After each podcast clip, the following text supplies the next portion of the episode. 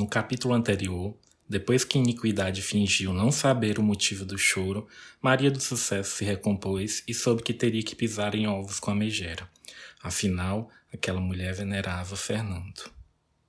Acredito que podemos começar essa ação. É claro que podemos. Você está vendo, Fernando? Maria é uma cínica. Acerte seu tom, iniquidade. Não me manipule. Não sou seus bonecos do rabo. Os três profissionais voltaram para o grupo da comunidade e finalmente iniciaram sua ação em educação e saúde. Maria se apresentou e Fernando deu início à apresentação de slides para um grupo de 30 pessoas. Iniquidade feliz por ter humilhado Maria e manipulado Fernando, voltou a mexer em seu celular, ignorando completamente a ação e torcendo para que terminasse logo. Bom, meus caros, as doenças crônicas constituem-se patologias de limiar clínico lento, determinadas por fatores de risco modificáveis e não modificáveis, os quais podem estar associados a um componente crônico. Doutor, me perdoe, mas não estou entendendo o que você está falando. Mas como assim, dona Conceição? Fui o mais claro possível. Tente prestar atenção, pois se a senhora piorar, não será por falta de orientação. Vai ser sua culpa. Fernando sempre adorou falar de modo rebuscado com as palavras pouco conhecidas, principalmente as advindas do vocabulário médico bem científico. Nunca ninguém o interrompeu para dizer o que não entendia. Maria, por outro lado, muito consciente de onde veio e das dificuldades enfrentadas pelos moradores das comunidades mais humildes, sabia que o modo como Fernando se portava e falava em nada o aproximava da comunidade, dificultando ainda mais a ação de educação e saúde. Maria antecipou-se e levantou para ajudar Fernando. Dona Conceição, não se preocupe, vamos explicar novamente. Fernando, nós precisamos falar de forma mais acessível, para que todos nos compreendam. Esse vocabulário médico só cria barreiras entre nós e nossos pacientes. Vou ajudá-lo na apresentação, pode ser? Pessoal, vamos fazer uma ciranda para a gente se exercitar. Afinal, isso é uma boa forma de adquirir um hábito saudável. Iniquidade estava tão atenta ao celular que não percebeu o clima de festa junina tomar conta do salão e ainda bem que ela não viu Maria falando no ouvido de Fernando, senão aquele salão da comunidade seria pequeno para o barraco que ela iria armar. Obrigado, Maria. Confesso que nunca tinha dançado quadrilha, ainda mais com os meus pacientes. Estou meio envergonhado. Depois de um momento tão interativo, Maria deu início a uma roda de conversa falando de forma mais compreensiva e auxiliando nas falas de Fernando. Após o final da atividade, a iniquidade chamou Maria. Maria, quero ter uma conversa com você amanhã, após o turno da tarde. Quando os funcionários forem embora, vá até o meu gabinete sozinha. O que nossa vilã iniquidade estará planejando? Isso e muito mais você descobre no nosso próximo capítulo. Agora fiquei nervosa com esse encontro da iniquidade com a Maria do Sucesso, mas como na Netflix a gente não pode maratonar, infelizmente. Sim, Babi, o nosso tema de hoje tem alguma relação com a pós-novela? Quero spoilers. Que pós-novela emocionante, hein, Ari? Estou ansiosa para os próximos episódios. Hoje vamos falar de educação popular em saúde. Eu sou Arielle Menezes. E eu, Bárbara Cavalcante, e estamos começando mais um SUS Cast.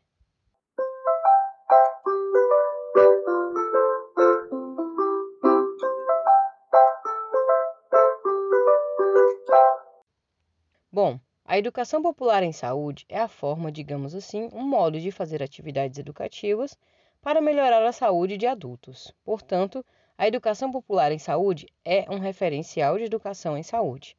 Quem nunca ouviu falar em palestra para prevenção de doenças, né? Esse nomezinho palestra é bem polêmico.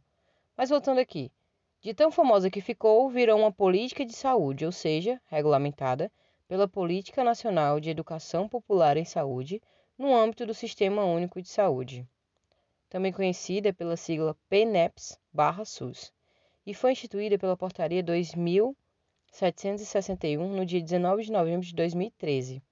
Se você for ler essa portaria, vai ver que a política apresenta alguns princípios no artigo 3 como diálogo, amorosidade, problematização, construção compartilhada do conhecimento, diferentemente do que é instituído no modelo bioético, como, por exemplo, colocar slide e ler informações que às vezes o próprio profissional nem entende. Ainda mais se você for comparar os participantes. Continuando, lá também no artigo 3 dessa política, tem dizendo sobre emancipação, ou seja, um tipo de empoderamento, e compromisso com a construção do projeto democrático e popular, que seria um papel ativo da população. Certo, falei o que regulamenta a educação popular em saúde, mas precisamos entender como ela surgiu no Brasil. Vocês lembram-se das campanhas sanitárias da Primeira República? Se não lembra, vai lá no nosso episódio História do SUS e refresca a cuca. Bom, nessa época acontecia também a expansão da medicina preventiva para algumas regiões do Brasil. Por volta de 1940, o Serviço Especial de Saúde Pública, também responsável pelas, por essas campanhas, apresentou estratégias de educação em saúde autoritárias, tecnicistas e biologicistas, em que a população carente era tratada como passiva e incapaz de iniciativas próprias. É tipo aqueles momentos em que a pessoa que sabe tudo usa esse conhecimento para se sentir superior aos demais e os considera caixinhas vazias de informações conhecida como educação bancária, onde você vai lá e deposita aquele conhecimento. Qualquer semelhança com algumas realidades é mera coincidência. Será? E se você fica só ouvindo, ouvindo, ouvindo, fica difícil ter iniciativa se você não tem conhecimento sobre algo. Isso me lembra um dos princípios da política, que é o da emancipação. Por vezes, o incentivo à mudança de hábitos é vista como sinônimo de educação em saúde, como se incorporar novas práticas higiênicas e recomendações médicas evitaria o desenvolvimento de alguma doença. Contudo, para os pesquisadores e estudiosos que se baseiam na educação popular, educar para a saúde é propriamente ajudar a população a perceber as causas dessas doenças e a se organizar para superá-las. A gente é muito mais do que uma caixa vazia de informação, né, Ari? Certeza, Babi. E vale ressaltar que a educação popular não desconsidera nenhum dos saberes prévios dos educandos. Na verdade, torna como algo fundamental esses mesmos saberes. Existe uma intencionalidade pedagógica, ou seja, planejamos com intenções específicas daqueles objetivos de aprendizagem a se alcançar. Meu povo, é óbvio que alguém já cuidou ou viu alguém cuidando de alguma forma da sua saúde. Não como um profissional de nível superior faz, mas cuidou. Isso faz com que as pessoas se sintam importantes e parte do processo educativo. Também é muito significativo que a população torne-se ativa nesse processo e produtora da sua própria história. Tem um trecho legal de dois pesquisadores, que são Gomes e Merri, que em 2011 falaram o seguinte: esses saberes vão sendo construídos pelas pessoas à medida que elas vão seguindo seus caminhos de vida e são fundamentais para que consigam superar, em diversas ocasiões, situações de muita adversidade. Massa, né?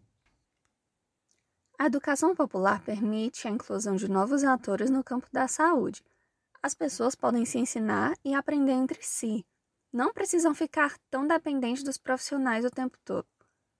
Isso é fortalecimento da organização popular, podendo ser usados elementos da sua própria cultura para fazer as pessoas entenderem.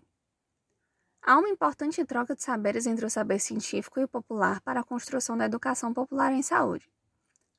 Essa reciprocidade entre os saberes diminui o distanciamento cultural entre as instituições de saúde e a população.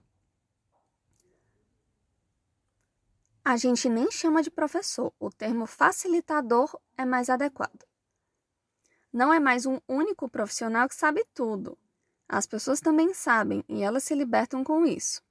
Alguns atores mencionam que a educação popular em saúde empenha-se não somente na construção de uma consciência sanitária, capaz de mudar o quadro de saúde do brasileiro, mas também no aumento da participação popular, por meio de uma visão democratizante das políticas públicas. E o que é isso? Bem, eu não vou aprender apenas como cuidar da minha saúde. Eu vou aprender também como o SUS funciona. Tipo quando vocês ouvem esse podcast. Continuem ouvindo. Usualmente, os profissionais de saúde ficam responsáveis por desenvolverem medidas sanitárias que, normalmente, se mostram desarticuladas dos atendimentos individuais, proporcionando baixo impacto na situação de saúde dos coletivos. A educação em saúde tem sido o campo que tem feito buscas no sentido de superar tais práticas desarticuladas, desenvolvendo outras táticas de diálogo entre os pensares e fazeres da população e dos profissionais de saúde. Por isso que um dos princípios dela é ser dialógica. E tem muitas definições, Ari. O Ministério da Saúde fala que a educação popular em saúde é uma prática voltada para a promoção, a proteção e a recuperação da saúde, a partir do diálogo entre a diversidade de saberes, valorizando os saberes populares, a ancestralidade, a produção de conhecimentos e a inserção destes no SUS. Tudo, né? Essa história de ancestralidade é importante demais, por isso que empodera. Você se vê capaz de usar o seu contexto para unir com os conhecimentos científicos e melhorar sua qualidade de vida. Green e seus colaboradores, em 1980, escreveram um artigo definindo a educação em saúde, ou seja, seria uma atividade de educação para a saúde em forma geral, como qualquer combinação de experiências de aprendizagens delineadas a fim de facilitar ações voluntárias de comportamentos condizentes com a saúde. E qual é a definição certa? Não existe isso de certo ou errado em educação popular em saúde, pois todo saber deve ser considerado para que o objetivo da educação popular em saúde seja atingido. Acho interessante falar também que existem outros enfoques educativos em saúde, além do popular, como o preventivo, o radical, o de desenvolvimento pessoal e o da escolha informada. O preventivo tem como fundamento a clínica, lê-se aqui modelo biomédico e ao repasse de informações sem que o paciente seja reconhecido como um sujeito ativo, ou seja, só um depósito de informações, tipo o que o Fê da pós-novela queria fazer. Além disso, há também uma busca pelos estilos de vida saudáveis e a responsabilidade é toda do paciente. Não podemos culpabilizar o paciente, ou seja, não podemos exigir educação em saúde se o indivíduo não a recebeu. Portanto, ele seria um receptor passivo de informações.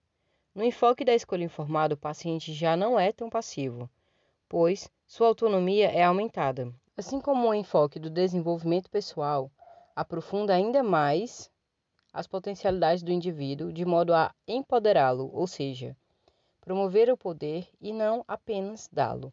Já o enfoque radical, o objetivo, é o de facilitar a luta política pela saúde, pois considera que as condições e a estrutura social são as causas básicas dos problemas de saúde.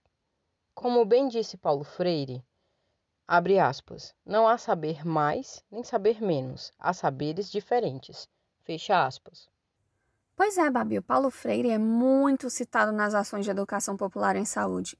E esse enfoque popular da educação em saúde torna o indivíduo conhecedor dos seus próprios direitos e deveres, por meio de resgate de sua cidadania, superando a subordinação, a exclusão, a opressão, autoritarismo e o biologicismo. Acredito que o ponto-chave desse enfoque é a valorização da fala do outro sem desconsiderar nada do que ele fale por simples preconceito. Porque às vezes uma simples situação que se viveu pode ser um exemplo para se encontrar formas de resolver problemas de saúde ou até evitá-los. Esse lance de usar a nossa realidade para produzir saber é conhecido como problematização. Ou seja, se chamarem você para resenhar para problematizar, você vai nada mais do que observar uma realidade, que pode ser a sua ou que vocês viram, e encontrar algo que te chame a atenção e transformar isso em um problema. Ou seja, algo que merece solução. E a partir daí, se usa a teoria para encontrar uma solução para ser aplicada na realidade, tudo na base da realidade. E aí se vê que a escuta faz parte do cuidado e do acolhimento no serviço público de saúde. Porém, precisamos fazer esse saber popular dialogar com o saber científico ou saber acadêmico, não supervalorizando um ou outro, mas proporcionando esse encontro de saberes. Você pode usar conhecimentos populares não para se confrontar com o científico, mas se unir, ver onde eles se alinham. Acredito que você, ouvinte, está se perguntando: Por quais meios de ações práticas se daria uma educação popular em saúde? Bom, pode ser por meio de uma ciranda, como aconteceu com a nossa turma ou na pós-novela, em que a Maria do Sucesso pediu para todo mundo fazer uma ciranda, até porque você aprender por canção é muito divertido. Porque vamos combinar que só ver slide escutar termos que a gente nem entende não rola muito, né? Outros exemplos são dramatização, como um teatro de fantoches, círculo de contação de histórias, educação ambiental, caminhadas, terapia comunitária, sarau literário, oficinas, cantigas, rodas de conversas, círculos de cultura de Paulo Freire, grupos de ciclos de vida como para gestantes, adolescentes, idosos e mulheres, ou então para grupos de pessoas com doenças crônicas como hipertensão e diabetes. Costumamos chamar alguns desses métodos de metodologias ativas de ensino-aprendizagem, as MAEAs.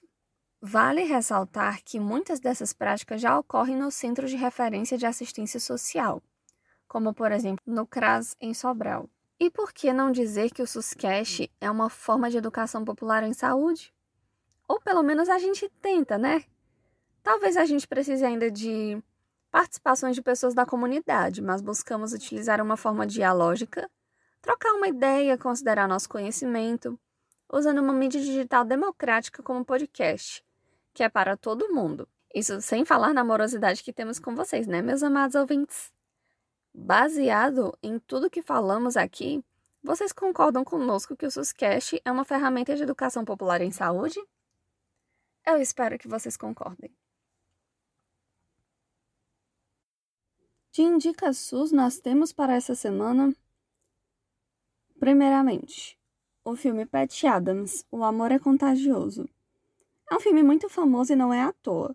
Seu enredo é extremamente tocante, feito para emocionar não apenas os profissionais de saúde, mas a todos que o assistem. Pat Adams descobre que o humor e o carinho podem fazer maravilhas e ajudar a curar pessoas hospitalizadas, mas suas ideias entram em conflito com os defensores da medicina tradicional.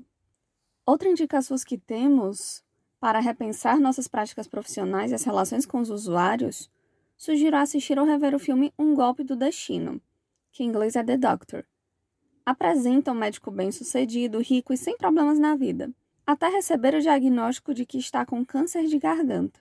Agora ele passa a ver a medicina, os hospitais e os médicos da perspectiva de um paciente. Está começando mais um susto da semana e trouxe para vocês duas notícias. A primeira delas é sobre a importância do SUS em nossas vidas. Bom, não necessariamente. A manchete é do site do G1 e diz: com a pandemia, planos de saúde perdem 283 mil clientes em dois meses. Em maio, o número de beneficiários no país caiu para 48 milhões de pessoas, contra 47 milhões no final de março, segundo os dados da Agência Nacional de Saúde.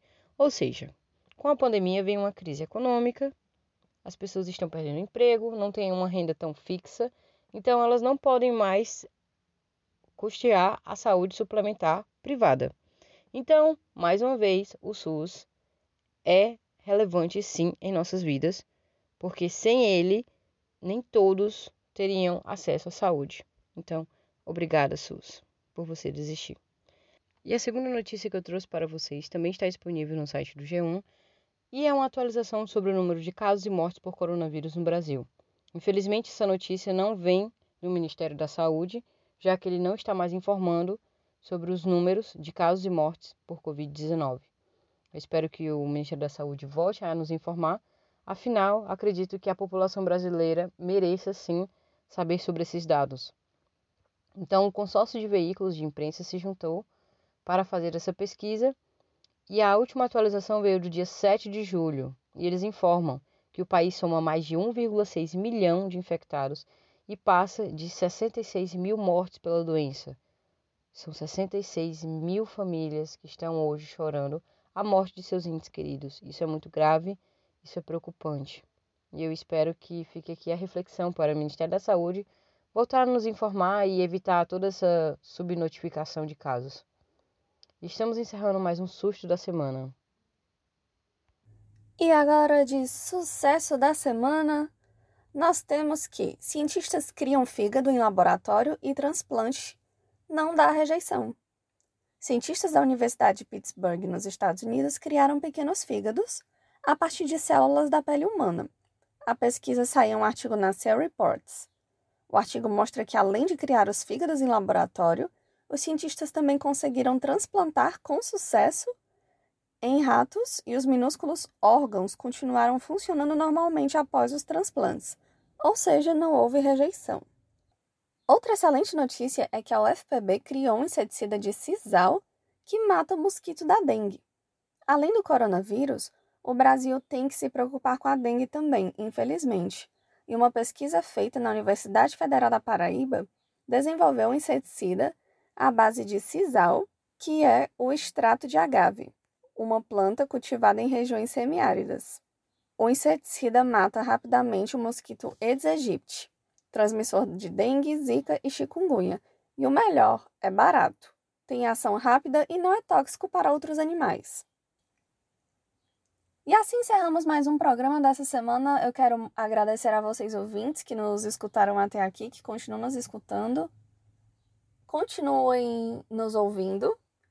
Interajam com a gente, mandem recados, sugestões, críticas, elogios. E até o próximo episódio. Tchau, tchau.